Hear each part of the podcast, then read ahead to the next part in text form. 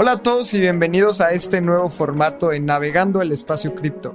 Y tú que nos escuchas en Spotify o en alguna plataforma de podcast, queremos invitarte a que nos veas todos los lunes a las 7 de la noche en Navegando el Espacio Cripto, un live que hacemos en YouTube y en Twitch, en donde repasamos las noticias cada semana.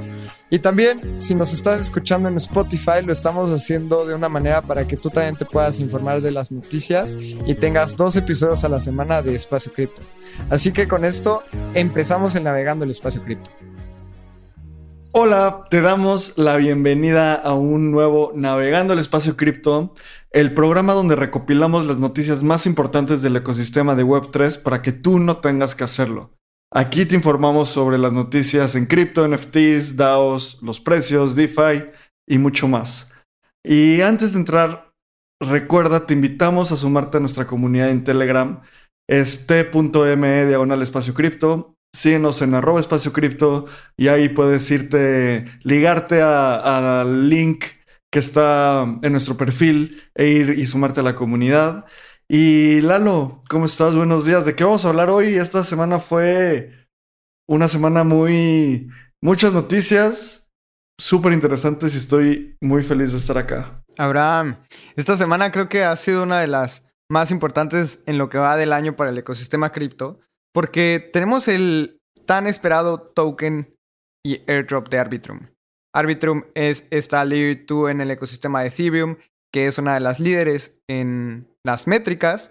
Y justamente el airdrop está aquí, así que vamos a discutir muchísimo sobre esto. También vamos a hablar sobre los reguladores en Estados Unidos que toman el control de Silicon Valley Bank y Signature, que son unos bancos importantes. También vamos a hablar sobre bancos en Reino Unido que se distancian y bueno, después hablaremos mucho sobre NFTs, hablaremos también sobre Pokémon que quiere hacer algo también con NFTs. Corea del Sur lanza un fondo para el metaverso y Starbucks vende sus primeros NFTs. Así que es una semana de muchas noticias importantes porque el airdrop de Arbitrum es de lo que más vamos a hablar, pero también una semana en donde hemos visto buenas noticias y malas para también el ecosistema de los NFTs.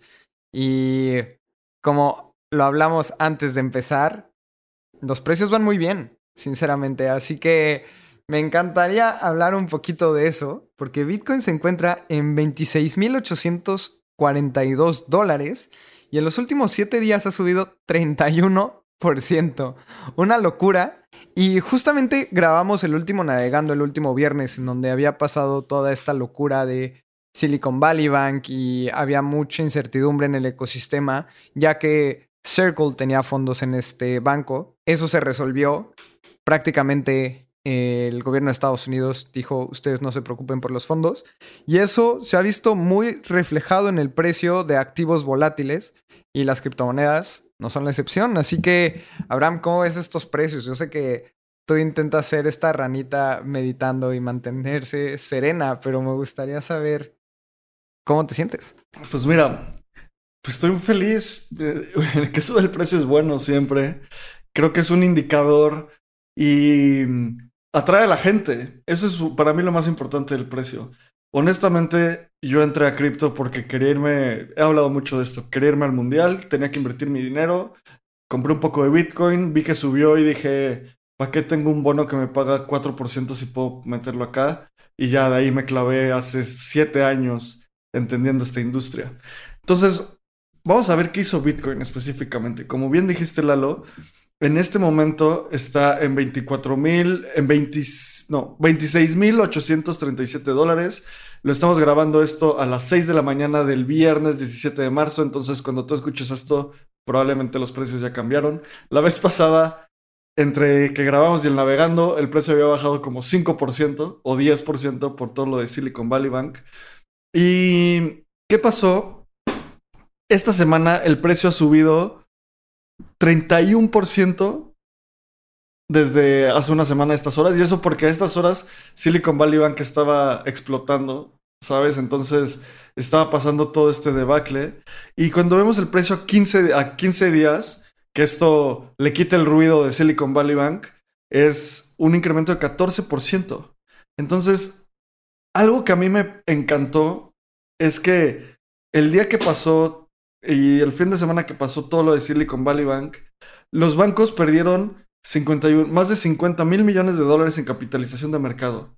Y Bitcoin subió y después se recuperó. Entonces, fue una de las primeras veces que yo vi esta narrativa realizándose en el precio de que, pues, si tienes Bitcoin y cripto y Ether, tú eres tu propio banco. Entonces es una correlación inversa con todo lo bearish que está pasando en el sistema financiero tradicional y eso es lo que más me emociona del precio en este momento.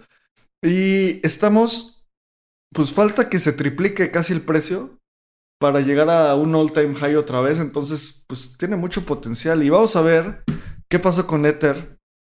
Ether, la criptomoneda de Ethereum, de la red de Ethereum, en este momento está en 1.752 dólares. Y en 7 días ha subido 21.8% y en 14 días 6.5%. Creo que esto tiene todo el sentido del mundo. Bitcoin ha subido más que Ether en estos días. ¿Y por qué es esto? Yo creo que es por la narrativa de Bitcoin, que Bitcoin es un oro digital, es un activo financiero como paralelo al sistema bancario tradicional. Y Ether, más allá de eso, Ether es una red de donde se puede construir la Web 3. Es una narrativa diferente, está un poco correlacionado, pero es diferente. Entonces, cuando los bancos fracasan, en este momento tiene más sentido que Bitcoin suba más. En un futuro, tiene más sentido que suba Ether porque va a estar, la gente va a estar utilizando más DeFi, va a estar utilizando más Uniswap, va a estar utilizando más AVE y eso va a incrementar el, valor de Ether. Pero en este momento la gente está utilizando, yo creo, Bitcoin como un refugio ante los bancos. ¿Qué opinas de esto, Lalo? No, yo estoy completamente de acuerdo y algo que me gusta ver y esto es bien interesante por lo que decíamos, también un activo que nunca vemos aquí, pero me gustaría mencionarle el día de hoy, es el oro. Y es que el oro, después de lo que pasó esta semana, ha subido 4% en los últimos 5 días. Y sabemos que el oro es un activo que no tiende a ser tan volátil, también porque una capitalización tan alta es difícil que mueva el precio, pero le ha ido bien. Y eso también da la narrativa de que Bitcoin puede ser comparado con un oro digital. Así que eso es, eso es interesante, al menos es lo que he estado viendo de mi lado. Y muy de acuerdo, yo creo que este aspecto de Silicon Valley Bank y de que los bancos en Estados Unidos están, están en un momento muy complicado, me hace pensar en dónde debo de tener mi dinero. Y mientras más descentralizado es ese lugar en donde tenga mi dinero, va a ser más difícil que el error humano tire el precio o que el error humano lo tome y haya alguien super greedy como Sam Bankman Fried y tome los activos de sus usuarios. O lo mismo que pasó con Silicon Valley Bank. Mucha gente temía de que como no estaba asegurado el dinero que tenían en sus cuentas, pues desapareciera el dinero y prácticamente fue un error del mismo banco. Después llega el gobierno y salva a todas las personas. Pero creo que es súper importante que que nos demos cuenta de que también el ecosistema financiero tradicional eh, está pasando por un momento complicado y creo que el ecosistema cripto llega en un buen momento justamente a, salvar esta narrativa. Exactamente, y creo que algo importante es que pues, el sistema cripto, siempre hablo de esto, es un sistema, es otro polo, es un sistema paralelo. Eh, es esta, este modelo mental de la tripo, o sea, como la tripolaridad de, de, poderes, donde por desde la Segunda Guerra Mundial llevamos un dominio hegemónico de los Estados Unidos, o sea, de Occidente, y ahora está habiendo este balance, esta lucha entre Occidente y Oriente, con Estados Unidos y los aliados, China y Rusia, y cripto es un polo además de eso. Es un opt-out de ese sistema, y esa narrativa me emociona mucho. Vamos a ver, por último quiero mencionar antes de, seguir, porque estábamos como con los precios justamente, para aquellas personas que nos gusta hacer trading, etcétera, y obviamente este no es un consejo de inversión, pero hay una resistencia súper interesante que son los 25 mil dólares. Y esto es una resistencia psicológica que va más allá de, análisis técnico. Normalmente los precios suelen eh, tener un poco de resistencia cuando los números son cerrados. Por ejemplo, 50 mil, 25 mil. Y al menos para mí, el haber pasado los 25 mil dólares en Bitcoin eh, de una manera sólida por primera vez desde hace mucho tiempo, porque recordemos que no se habían roto los 25 mil desde previo el, el all time high, que fue como en en el 2020. Entonces, para mí eso es súper importante y eso es como un cambio psicológico. Se rompió en diciembre del 2020 justamente y no se había roto hasta hoy de nuevo. Así que eso es algo interesante y no es, no es un tema de trading, sino también es un tema de sentimiento de mercado. Y eso es algo de que tenemos que tener en cuenta si nos gusta eso de, de comprar y vender Bitcoin.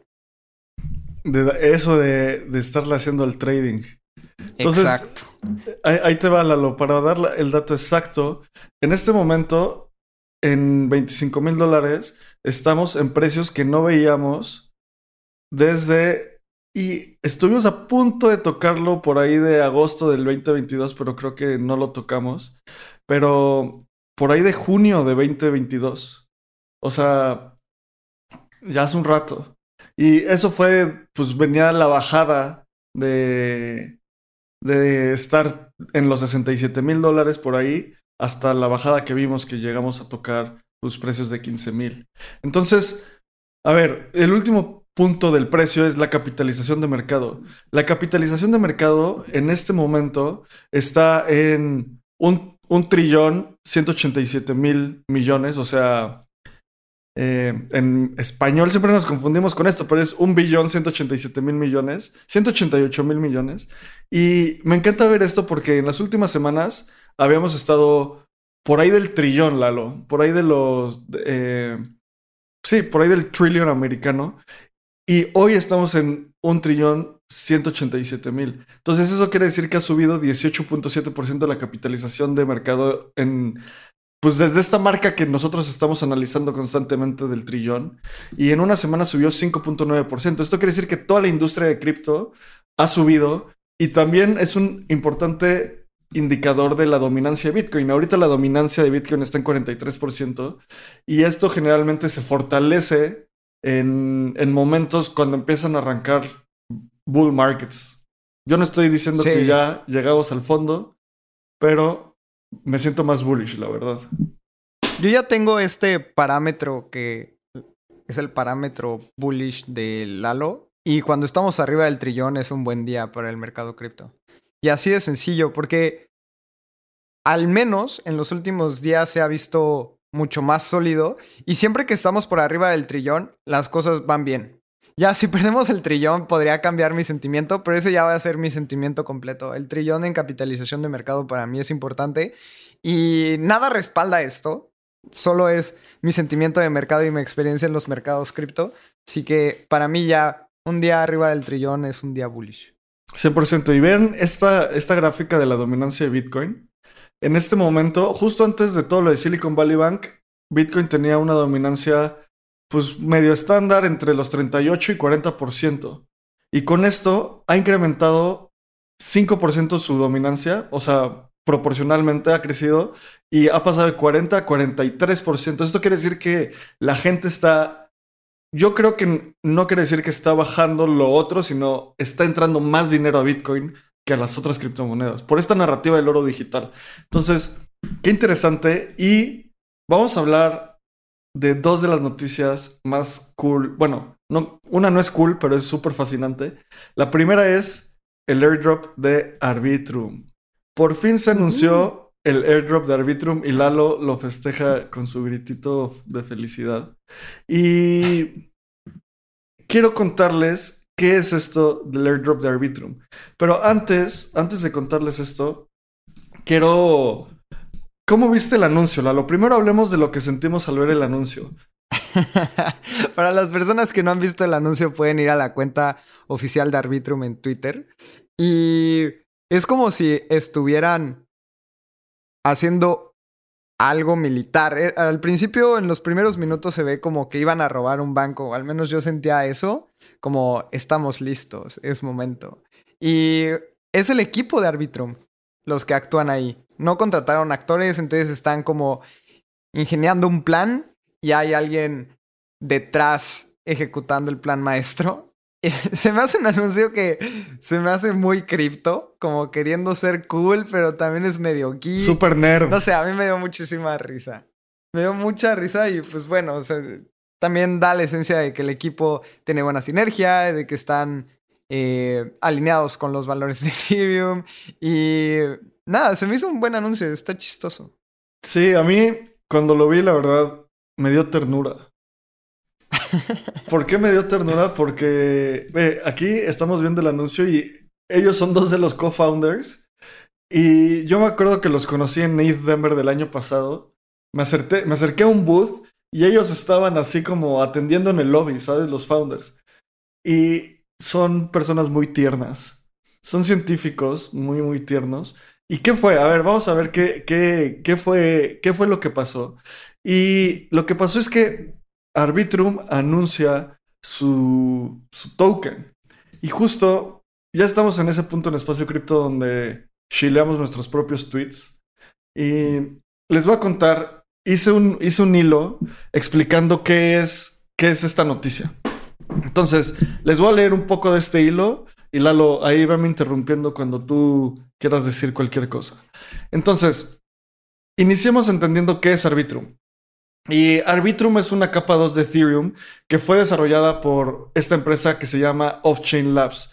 Los fundadores de Arbitrum se llaman Ed Falten, Steven Goldfair y Harry Callender. Em, estas tres personas son científicos con una trayectoria en ciencias computacionales y, criptografía pues bastante alta. Ed Falten eh, es el asesor de, ex asesor de tecnología de la Casa Blanca y fue profesor de ciencias computacionales en, Princeton. Aquí pueden ver una foto de... O sea, son tres geeks. Y eso me cae muy bien. Y, son bien buena onda, la verdad.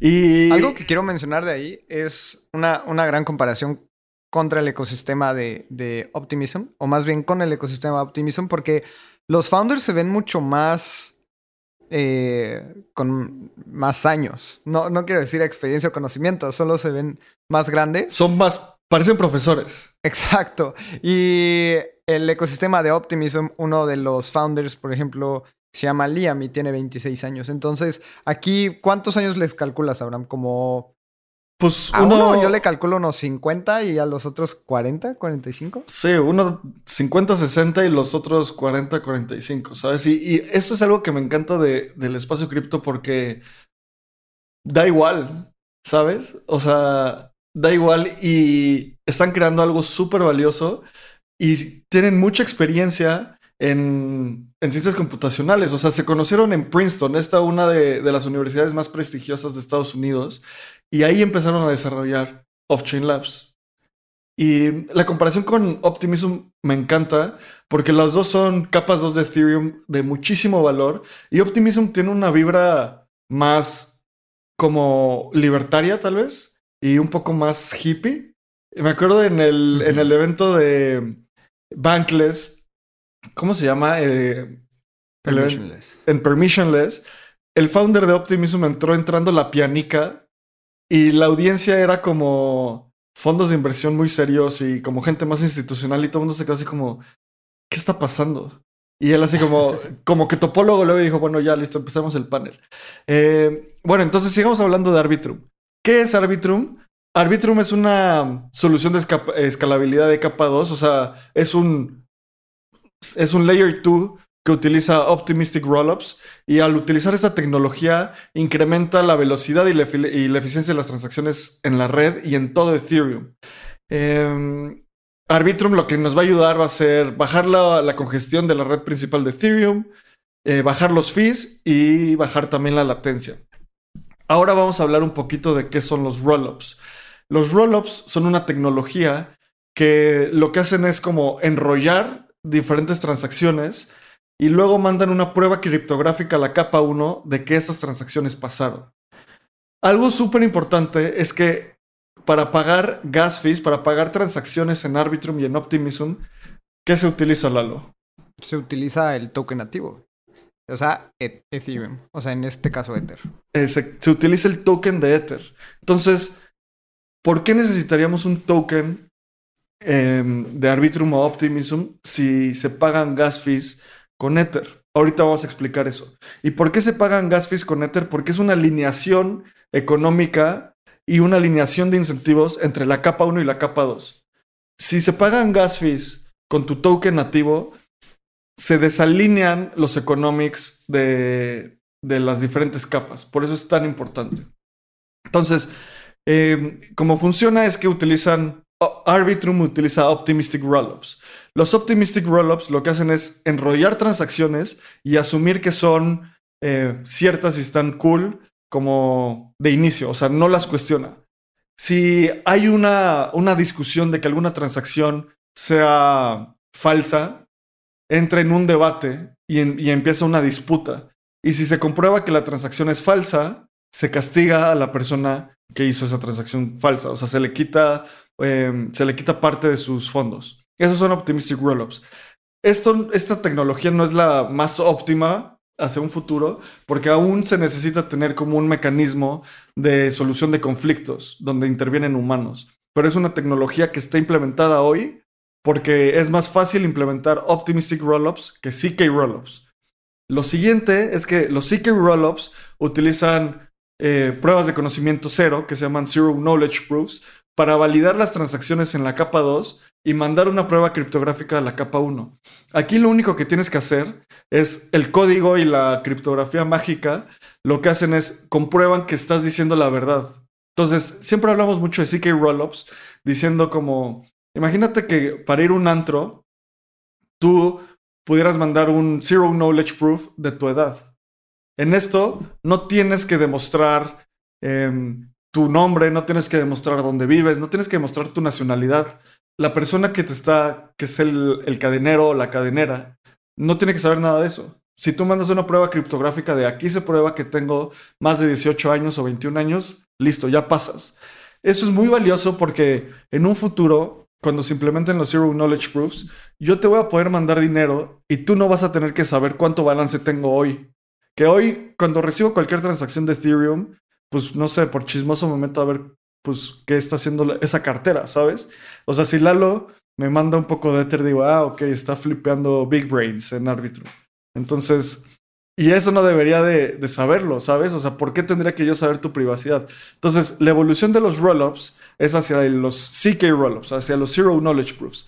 Y Arbitrum, en su roadmap, eh, Empezó con Optimistic Rollups porque es lo que más rápido puede lanzar y la mejor tecnología hoy. Y está creando CK Rollups. Y de nuevo, los CK Rollups son buenos para todos porque hacen las transacciones igual más, más rápidas, bajan la congestión de la red e incrementan la privacidad. Y por eso puse este eh, GIF de Shrek diciendo, me gusta mi privacidad. A todos nos gusta nuestra privacidad. No quiero decirle a la gente lo que está pasando. Eh, ahora, ¿Por qué Arbitrum necesita un token? Actualmente, Off-Chain Labs tiene el, mayor peso de toma de decisiones sobre la red de Arbitrum. Y este es un sector, esto es un vector de descentralización muy importante y muy riesgoso. El token de Arbitrum servirá para distribuir la toma de decisiones en la red por medio del Arbitrum DAO. En otras palabras, esto es un token de gobernanza. Y es una forma en la cual Arbitrum va a empezar a descentralizar su toma de decisiones, descentralizar su código, descentralizar el poder que hoy existe en, en Off-Chain Labs. A pesar de que, como vimos a los fundadores, los vemos y pasan seguridad, son señores, dices como se conocieron en Princeton, qué chido, pero a final de cuentas, en cripto confiamos en el código, no en las personas. Si está inscrito en el código, confío más en estas personas que si tengan las credenciales que tengan de conocerse en donde se hayan conocido. Y eso está bien interesante porque cuando se crea la DAO, por ejemplo, la primera propuesta que va a pasar en Arbitrum DAO es si Off-Chain Labs debería de ser la empresa que desarrolle la tecnología dentro de Arbitrum. Y eso también es súper importante obviamente va a pasar, porque también hay personas que buscan el interés de que Offchain Labs esté detrás del proyecto. Y yo también, o sea, si Offchain Labs fue la empresa que está desarrollando todo el ecosistema Arbitrum, no quiero que... Que se vayan. Empresa Patito desarrolle toda la tecnología detrás de Arbitrum. Pero tanto están comprometidos con el tema de descentralización que se va a votar si las personas desean que Offchain Labs sea la empresa detrás del desarrollo de Arbitrum. Y creo que ese tipo de cosas valen muchísimo la pena, porque son la manera en que la comunidad y los holders tienen voz y voto dentro del desarrollo de las cosas. 100%, 100%. Y, y me encanta esto de... Al final del sitio de Arbitrum Foundation viene el estado de descentralización y hay cuatro etapas. La primera es eh, descentralizar la propiedad de la red, que eso se logra con, con el Arbitrum DAO, teniendo un sistema de gobernanza. El segundo elemento es descentralizar los validadores, que hoy la mayoría están corridos por Off-Chain Labs y, personas y otros entes específicos, pero cuando cualquier persona puede poner un validador, se descentraliza y eso hace que la, red sea más tolerante a la censura. El tercer punto es descentralizar el, el sequencer y el secuenciador, que esto es cómo se meten transacciones a la red. Y esta es una pieza de tecnología súper importante y un poco compleja, por lo tanto es una tercera etapa. Y el cuarto punto es descentralizar la, el data availability, o sea, la, disposición de datos. Y con base en esto, esas son las cuatro etapas de Arbitrum. Y me encanta porque esto valida una tesis de espacio cripto que es la resortera de la descentralización. No puedes descentralizar todo como un switch. La descentralización no es algo binario que prendes y apagas. Es algo que se va construyendo poco a poco y cuando se y después seguro que en este proceso vamos a decir, ah, ok, también hay un quinto paso y después un sexto paso. O sea, es como el, el software, es como las versiones en tu app. Eh, de tus apps es la 1, 1.1, 1.2, 1.3, luego 2, 2.1. Entonces así va creciendo la descentralización. Y me emociona mucho la tesis de la resortera de la descentralización. Si vuelvan a leer. Fue un newsletter que escribí hace un tiempo y me encanta ese modelo mental. Y ahora, ¿qué va a pasar con la Arbitrum DAO? Eh, la Arbitrum DAO está regida por la Arbitrum Constitution y este documento especifica la gobernanza y cómo se presentarán propuestas, se votarán decisiones y algo súper importante es que esta gobernanza será 100% on-chain. 100% on-chain y autoejecutable. Se pondrán las propuestas, se votarán y se ejecutará el código. Hay algunas DAOs que se suben las propuestas, se votan y luego hay un eh, multisig donde la gente dice como no, si, si es una votación fidedigna o no, que al final de cuentas pues es un freno en caso de que se tome una decisión que no quieren las personas. Esto no va a pasar en, en Arbitrum, esto va a estar 100% on-chain. Em, y aquí quiero hacer una pausa porque justamente el día de ayer, y este episodio va a salir el lunes, entonces el jueves hice un tweet porque ya revisamos el airdrop. Tú puedes ir a eh, arbitrum.foundation y puedes ver si fuiste elegido para el airdrop. Entonces puedes ver cuántos tokens te van a tocar. Y también hice una pregunta muy abierta a la comunidad, que si yo me elegía como delegado, si me delegaban sus Arbitrum, bueno, sus tokens de ARB. ¿Y esto qué significa? Que hay delegados dentro de la DAO en donde buscan el interés colectivo. Y hay una rama en la que yo estoy muy interesado que son eventos en real life, o sea, eventos de manera presencial para eh, explorar el ecosistema de Arbitrum y educar a la gente sobre el ecosistema de Arbitrum y hacer eventos sobre Arbitrum. Entonces, eh, si tú estás escuchando esto el lunes, probablemente ya subí mi propuesta al foro para ser delegado. Y si tú quieres apoyarme a quedar como delegado y poder tener voz y voto dentro de la DAO de Arbitrum, puedes hacerlo. Así que en el Telegram de Espacio Cripto voy a publicar el link para que me apoyen. Y esto se me hace muy curioso porque siento que es como el futuro de la política. Justo. Y va a ser así. O sea, al menos es como yo lo veo. Es como estoy alineado con los objetivos de tal persona. Le voy a delegar mi voto como mexicano y que él hable dentro del gobierno por mí. Y en cualquier momento se lo puedo quitar. Y eso también está bien interesante. Si ustedes ven que no estoy cumpliendo con mis labores como delegado en el ecosistema Arbitrum, pueden decir, le revoco mis votos a Lalo y se los doy a otra persona. Que eso también es súper válido, pero bueno, vamos, vamos a explorar este ecosistema juntos. Y créanme que voy a escuchar muchísimo a, a la voz de, de la comunidad de Espacio Cripto. El diputado Lalo. Gracias por, gracias por la por tu campaña. Y ¿Qué quiere decir delegar sus votos? Esto no quiere decir que tú le vas a transferir tus tokens a Lalo. Lo que va a decir es que tú le vas a transferir el poder de votación. En tus, tus, tokens se caen en tu wallet, en cualquier momento los puedes vender, en cualquier momento puedes comprar más. Esto es fundamental entenderlo. Mm, un token, al final de cuentas hay diferentes mecanismos de votación. El más simple es que un token es un voto. Entonces, si yo justo mostré que en un wallet que tengo me van a caer 1250 ARBs, yo le voy a decir, Lalo, pues ten mis 1250 y vota y ahí me, luego me, me mandas el resumen de lo que decidiste. Eh, pero se queda todo en mi wallet, eso es súper importante. Ahora, em, con este modelo de la DAO y la constitución, Arbitrum va a poder proponer mejoras y seguir evolucionando la tecnología de una forma más descentralizada. Viene un punto, Lalo, que es un punto sensible y a ver, quiero, quiero que lo platiquemos. ¿Quién tendrá los tokens de ARB? 55.53% de la comunidad, más bien de, los tokens, del 100% de los tokens, serán distribuidos a la comunidad. Y aquí podemos ver el pie de distribución. Eh, a la, comunidad quiere decir el Arbitrum DAO, carteras individuales y DAOs actualmente en la, en la red de Arbitrum. Vamos a leer los porcentajes. La DAO, la tesorería de la DAO se lleva 42.78% de los tokens. Wallets individuales se llevan 11.62%. Además, el punto 62 se me hace como pusieron ese número así porque claramente querían demostrar que hicieron un cálculo. ¿sabes?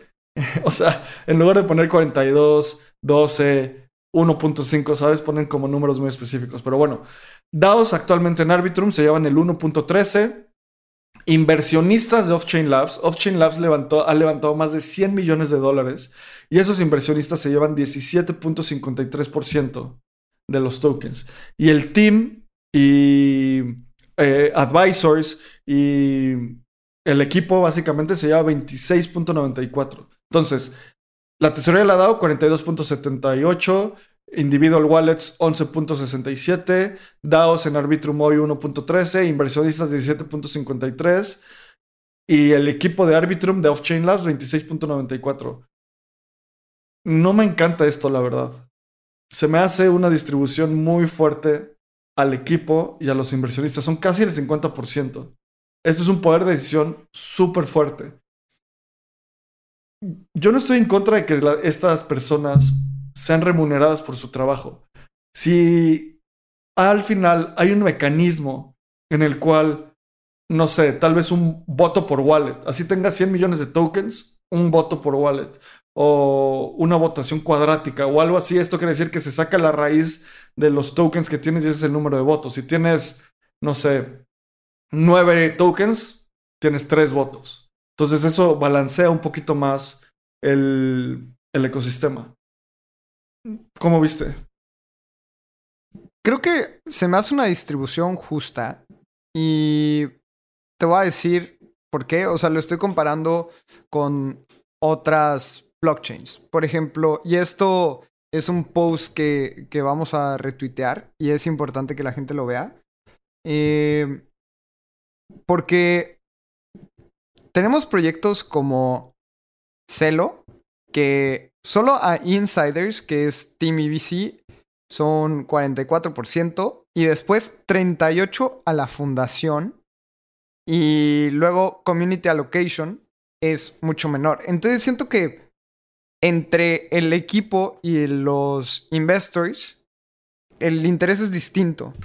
Y creo que está bien que tengan menos del 50%. Después, la tesorería de la DAO tiene otros intereses. Entonces estás creando distintas distintos intereses entre los distintos participantes. La DAO va a mantener el equilibrio y tiene más del doble de allocation que los investors, que eso se me hace algo muy correcto.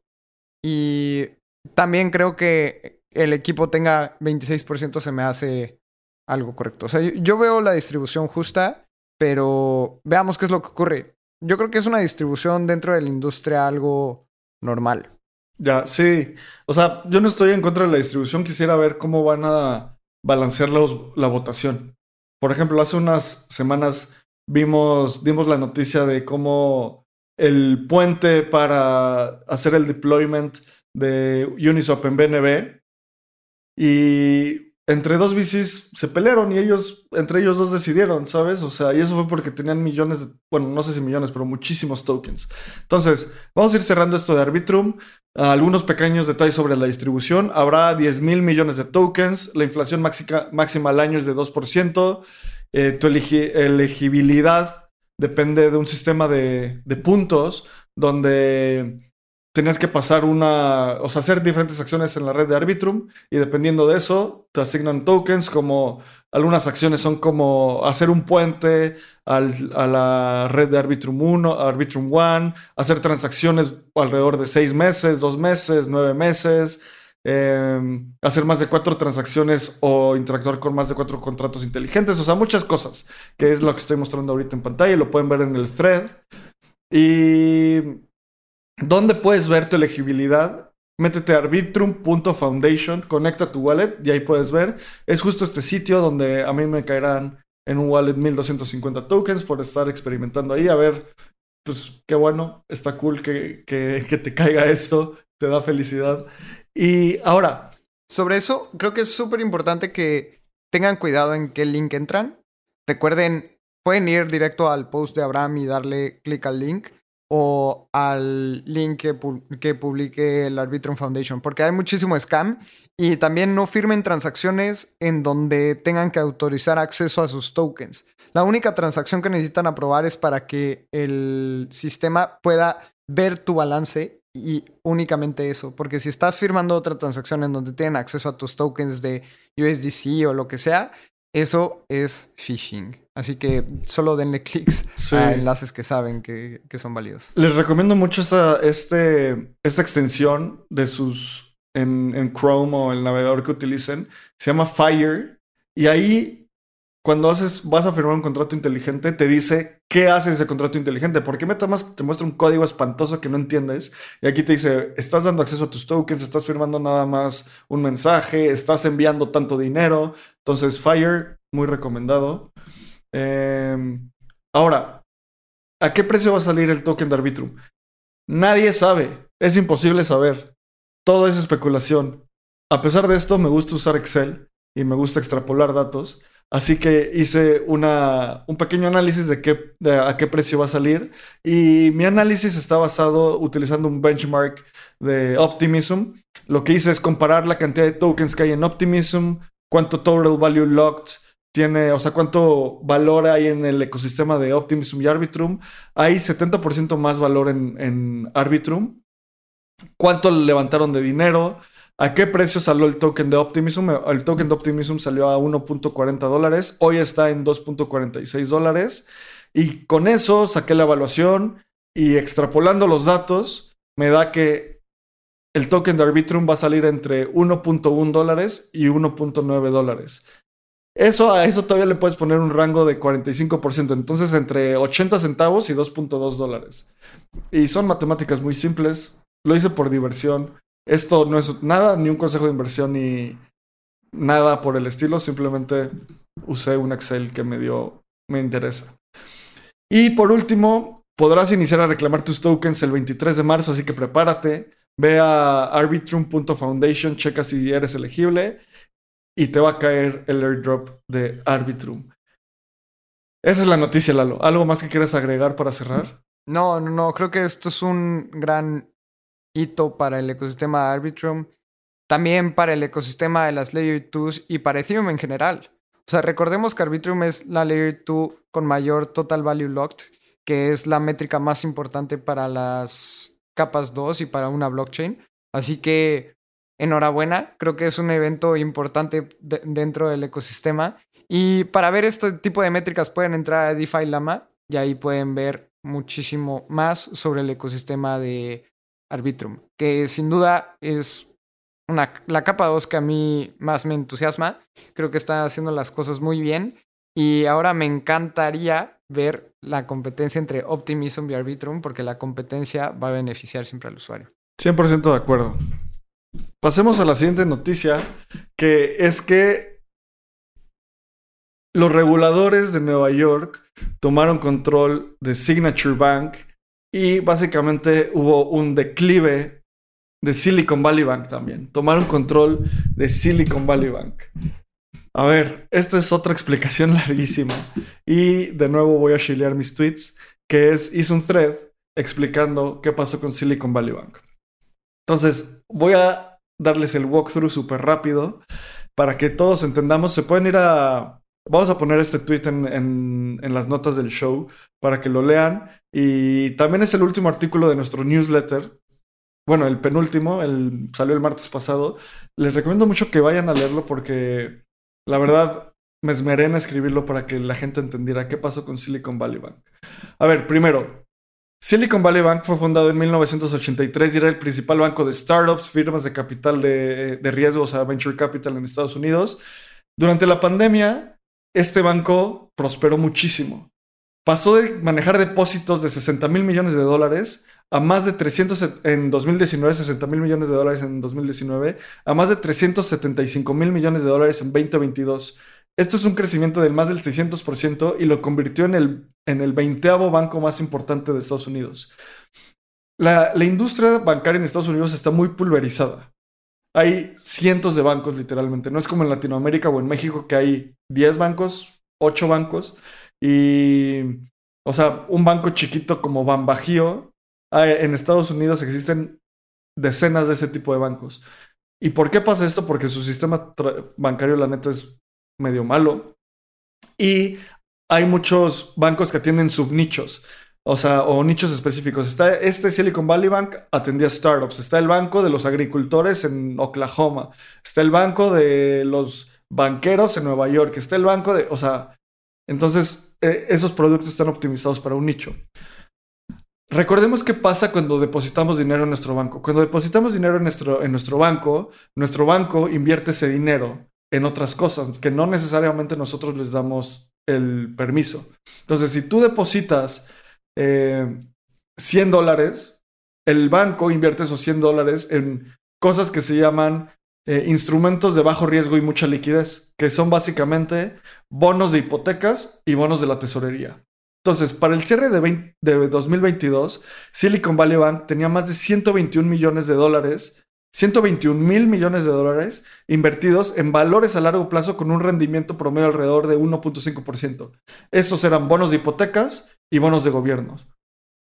Recuerden este dato, paga 1.5%, pagaba 1.5% estas inversiones. Eh, estos instrumentos son bonos a largo plazo con intereses fijos. Eso quiere decir que maduran a un plazo y cuando, cuando maduran estos instrumentos, te pagan el rendimiento. Entonces, puso un ejemplo. Si inviertes 100 dólares en un bono que paga el 1.5% con madurez a un año, al final del año tendrás 101.5 dólares eh, y durante ese año no tienes ese cash. Tienes un bono que puedes convertir en cash cuando madure. Y si quieres vender ese bono, lo tienes que vender probablemente a un descuento. Ahora, eh, Silicon Valley Bank tenía gran parte de sus inversiones en bonos eh, con estas pocas tasas de interés, 1.5%. Y en eso, vean esta gráfica. Mes con mes, la Fed ha estado incrementando la tasa de interés desde principios de 2022, donde la tasa de interés estaba por ahí de 0.25%. Hoy la tasa de interés está en 4.5%. Esto es un rendimiento tres veces mayor a las posiciones que tenía Silicon Valley Bank. Aquí es importante mencionar que si tú pactas un bono, el interés no es variable. O sea, si tú estás en la pandemia, por ejemplo, que las tasas de interés eran muy bajas y de hecho llegaron a estar a cero, si Silicon Valley Bank pactaba un bono a 2% de rendimiento y decía, este bono lo voy a bueno, su madurez es a cinco años, pues lo tienes que guardar y en cinco años te van a dar el rendimiento.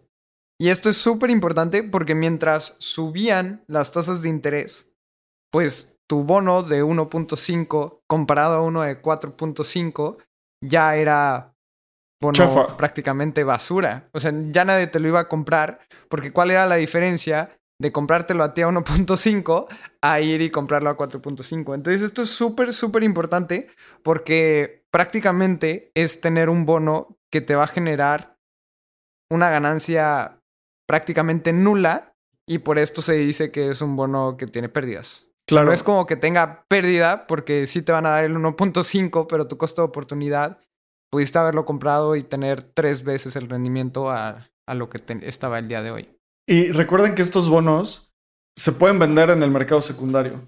Entonces, si tú tienes un bono que hoy paga 1.5, los mismos 100 dólares, lo vas a vender a un descuento. ¿Por qué? Porque el mercado te dice, o sea, yo te lo compro, pero podría comprar esos 100 dólares en un bono a 4.5% y tú vas a dar 1.5%, entonces tengo que balancear ese rendimiento y tiene que tener un descuento. Los bonos, a todo esto, empezó a Silicon Valley Bank empezó a tener problemas de liquidez y vendió 21 mil millones de dólares en este tipo de bonos. Y en esa transacción perdieron 1.800 millones de dólares. O sea, perdieron casi el 9 por- o el alrededor del 8-10% de esa posición. ¿Por qué? Porque el, mercado se los, les compró estos bonos a un descuento. Por todo lo que acabamos de explicar. ¿Qué pasó? Eh, en ese momento eh, hicieron esa venta porque dijeron, bueno, vamos a rebalancear nuestro portafolio, pasar de vender esos apestosos bonos de 1.5% y comprar esos bonos cool de 4.5%. Y para obtener liquidez, para respetar la- los retiros de sus usuarios. Recuerden, si tú, si el, si el banco tiene 300 millones de dólares sobre su manejo y tiene 200 millones de dólares en bonos, no tiene ese dinero. Si la gente quiere sacar sus 300 millones de dólares, no los puede sacar porque ese dinero son bonos, no es algo líquido, no es cash. Entonces, el mercado vio esto y dijo, problemas. Problemas, problemas, problemas, esto no está bien. Y además de todo eso, publicaron un, un, un press release, un comunicado de prensa tan malo, pero tan, tan malo, que la gente pensó que era una broma. Literalmente, o sea, las discusiones eran, no puede ser que este sea el comunicado de prensa como, oye, pues chance tenemos una crisis de liquidez, pero tranqui, no hay problema. Y el mercado dijo, están estúpidos. La acción del Silicon Valley Bank cayó 60% en un día.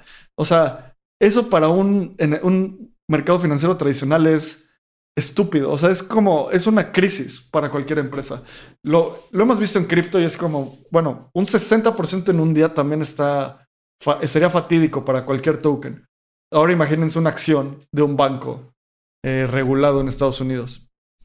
En Esto es, o sea, obviamente esto es mucho mayor, pero es como si un protocolo DeFi súper importante perdiera 60% de su valor. Es como si Maker, que está detrás de DAI, bajara 60% y toda la gente dice, algo está mal. pues, ¿a- ¿acaso voy a, a recibir mis DAI o nunca los voy a recibir? Es así de importante y yo creo que es súper comparable con DAI, con AVE o un protocolo o una Layer 2 porque el tamaño de los activos de, de Silicon Valley Bank eran altísimos. Entonces, Claro. eh, esto es muy, muy grave.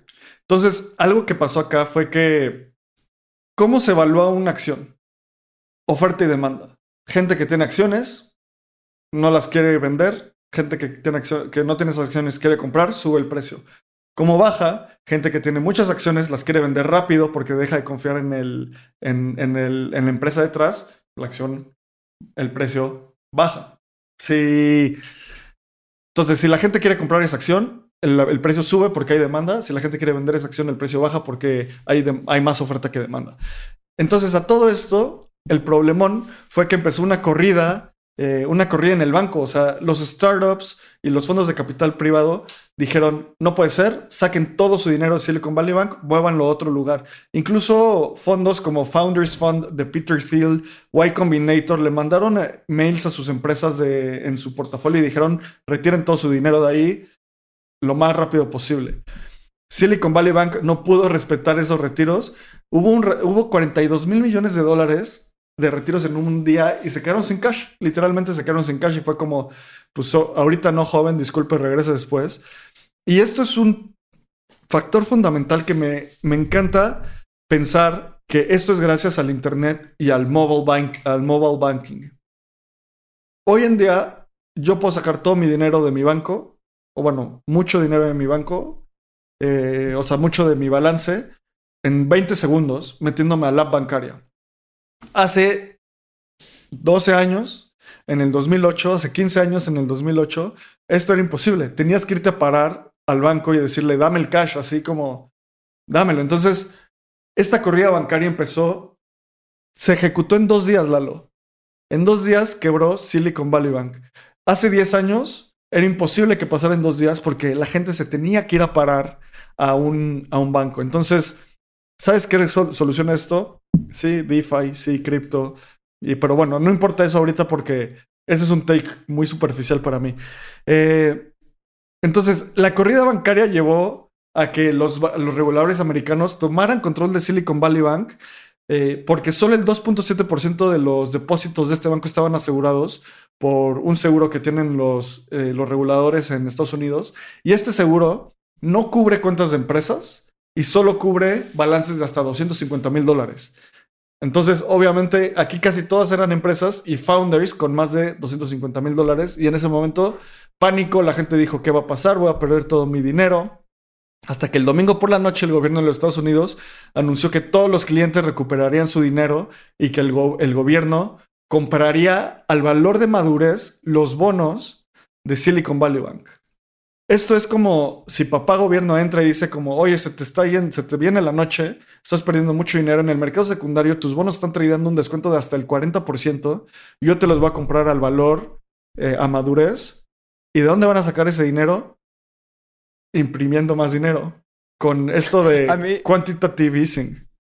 Esto, esto se me hace un chiste y en verdad recuerdo como en la época que yo era chico y le prestaba 10 pesos a mi hermano y es como si mi hermano me dijera, pues solo tengo 6 pesos y llegara mi papá y me dijera, no te preocupes, yo te doy los otros 4, pero ya, o sea, yo me hago cargo.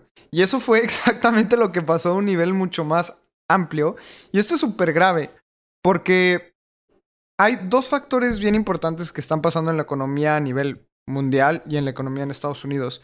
Uno es la inflación y otro pues, son justo las tasas de interés. Entonces, la Fed tenía esta arma que decían que iban a utilizar para parar la inflación, que era subir las tasas de interés. Lo que no esperaban era que el sistema bancario de Estados Unidos no iba a poder aguantar estas subidas tan rápido y son unos intereses muy altos en Estados Unidos. Entonces, ahora ya explotó y si siguen aumentando las tasas, muy probablemente otros bancos vayan a terminar igual que Silicon Valley Bank. Entonces la Fed va a estar sobre la espada y la pared y es, ya no subo las tasas y esto es un reflejo en el ecosistema cripto. Como se espera que ya no suban tanto las tasas, activos volátiles empiezan a recuperar su precio. Pero también la inflación no la puedes o no la pudiste eh, bajar tanto con esta subida. Entonces, creo que ahorita están sobre la espada y la pared y ni siquiera la Fed ha de saber cómo poder hacer frente a la inflación del 6% anual y esta subida de tasas. Entonces van a tener que empezar a bajarlas. No sé, eso, eso va a ser bien interesante ver lo que ocurra. Y esto el ecosistema cripto lo ha recibido muy bien porque las tasas de interés están ahorcando los precios volátiles. Eh, es súper importante que este mes van a anunciar la próxima subida de tasas. Se espera un punto 25%, pero después de esto puede que ya no suban las tasas y eso va a beneficiar otra vez a los activos volátiles, pero puede llevarnos a más inflación. Y eso, eso es súper importante. La última parte de esta noticia es que durante el fin de semana Circle tuvo, USDC tuvo un DPEG donde en lugar de tradear a un dólar, llegó a tradear hasta .88 centavos y .87. Y Lalo publicó un tweet excelente que tuvo mucho éxito. Felicidades por los likes. Donde dijo que Vitalik estaba comprando USDC a 80 centavos. Ah, no, perdón, a 90 centavos. Y compró creo que 50 mil dólares, algo así. Y, esto y eso fue como Vitalik diciendo, esto es puro pánico. El pánico era que Circle, la empresa detrás de USDC, tenía 3 mil millones de dólares detrás en Silicon Valley Bank. Entonces no sabían eh, si iban a poder recuperar ese dinero. Pero al final está colateralizado y regulado USDC. yo creo que es el stablecoin más regulado y como más, uno de los más confiables. Eh, y regresó a su PEG y hasta empezó a tradear un poquitito arriba de un dólar en algún momento. Entonces fue pánico. Nunca había visto un DPEG de USDC. No había pasado, creo. Eh, había visto, había habido un DPEG hasta 98 centavos y, flash crash, ¿sabes? Eh, entonces, bueno, este es el caso de Silicon Valley Bank. Hablemos súper rápido del tema del DPEG de USDC, porque a diferencia de USDT, que USDT fue esta moneda algorítmica en el ecosistema de Terra que se fue a cero, está, USDC está completamente colateralizado. Y algo que estuve pensando era si prefería tener dólares en un banco gringo o tener USDC. Y mi conclusión final fue que USDC tiene diversificado su dinero en cinco bancos en Estados Unidos. Esto significa que tienes que tumbar los cinco bancos para que el respaldo se vaya a cero. Y si yo tuviera mi dinero en un banco gringo que no tengo la posibilidad, o al menos no sé cómo hacerlo, y estaría expuesto nada más a un banco. Entonces, esto no es como un consejo de inversión y vayan a poner todo su dinero en USDC, pero yo creo que Circle ha demostrado que tiene una estrategia de diversificación interesante ante lo que está pasando. Y también entiendo este sentimiento de, bueno, si tengo dólares es probable que los pierda, si tengo stablecoins es probable que los tenga, que los pierda, si tengo cripto, si tengo acciones de bancos porque han caído 60%. Creo que es muy importante mencionar que la diversificación es algo que hay que tener en cuenta. Nunca dejes el 100% de tus activos en cripto porque sigue siendo una tecnología muy nueva. No dejes 100% de tus activos en dólares en un banco gringo. Y creo que eso, esto demuestra que no hay un sistema económico infalible y que no hay una respuesta correcta para todo. Todo va a depender, depende. Creo que la respuesta es depende de qué objetivos tengas. Y creo que lo último más importante del DPEG es que cerraron Signature, cerraron Silvergate, cerraron Silicon Valley Bank.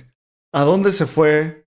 Se fueron las relaciones bancarias de Circle a BNY Mellon. BNY Mellon es uno de los bancos demasiado grandes para que falle.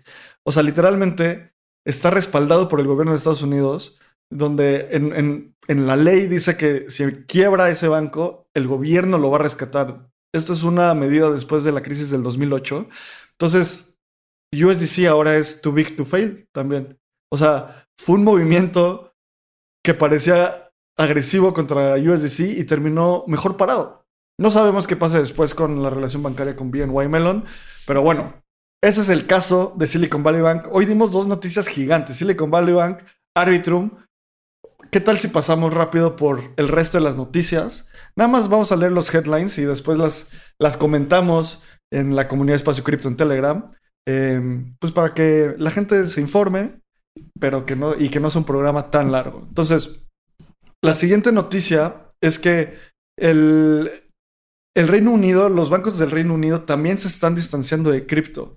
Em, diferentes bancos empezaron a cerrar sus relaciones bancarias con empresas cripto. Esto es un resultado también de todo el turmoil y todo el, el ambiente regulatorio que está pasando en Estados Unidos. Eh, una buena noticia es que CFTC, la CFTC, que es la comisión eh, detrás de los commodities, empezó a hacer un grupo de estudio que busca identificar y, está, y entender los impactos e implicaciones de la, de la innovación tecnológica en los, en los servicios financieros. Entonces, esto suena como un freno a la SEC para poder balancear un poco los poderes de, de la regulación de cripto. Bitcoin es un commodity. Ether debería de ser un commodity desde mi punto de vista. Entonces, esto, esto caería que el ente regulador detrás de Bitcoin y Ether sería la CFTC y no la SEC de Gary Gensler, que pues no nos cae tan bien y sabemos todo lo que está haciendo, burlándose de la, de la industria cripto con sus office hours, intentando regularla de una forma muy agresiva, sin entenderla. Eh, ahora, la siguiente noticia es que Binance convirtió mil millones de dólares de BUSD en Bitcoin, Ether y BNB y otros tokens. Esto es después de que los reguladores gringos pararon BUSD. Binance tuvo que vender todos sus, bueno, tienen dos años para redimir sus BUSDs y mandarlos a otras partes. Binance convirtió una gran cantidad de esto en Bitcoin y Ether. Y eso también fue un elemento importante para incrementar el precio. Esto le da más demanda a Bitcoin y Ether. Es muy importante eh, recordar esto. Eh, la última noticia, Uniswap, la versión 3 de Uniswap, una de las últimas noticias, perdón, eh, se, se, implementó en el BNB Chain después de toda la polémica de qué puente se iba a utilizar. una noticia mala es que Meta anunció que planea parar su trabajo en NFTs creo que es algo natural después de meses de trabajo y una presión importante en, Meta para que tengan profitability. Tienen que estar buscando otras cosas.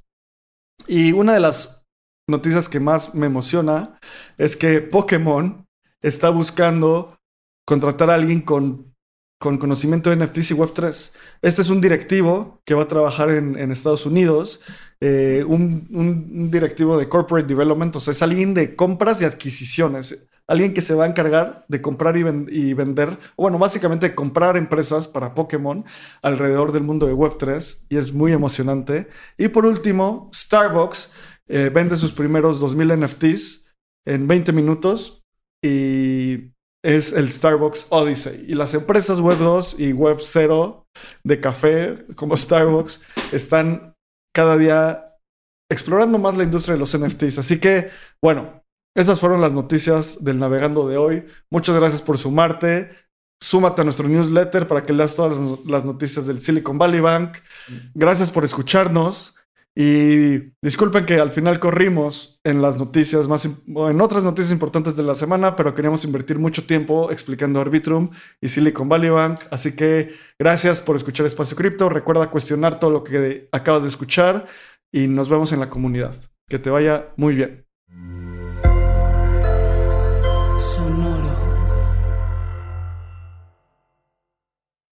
Este guion de Mundo Futuro lo escribió una inteligencia artificial.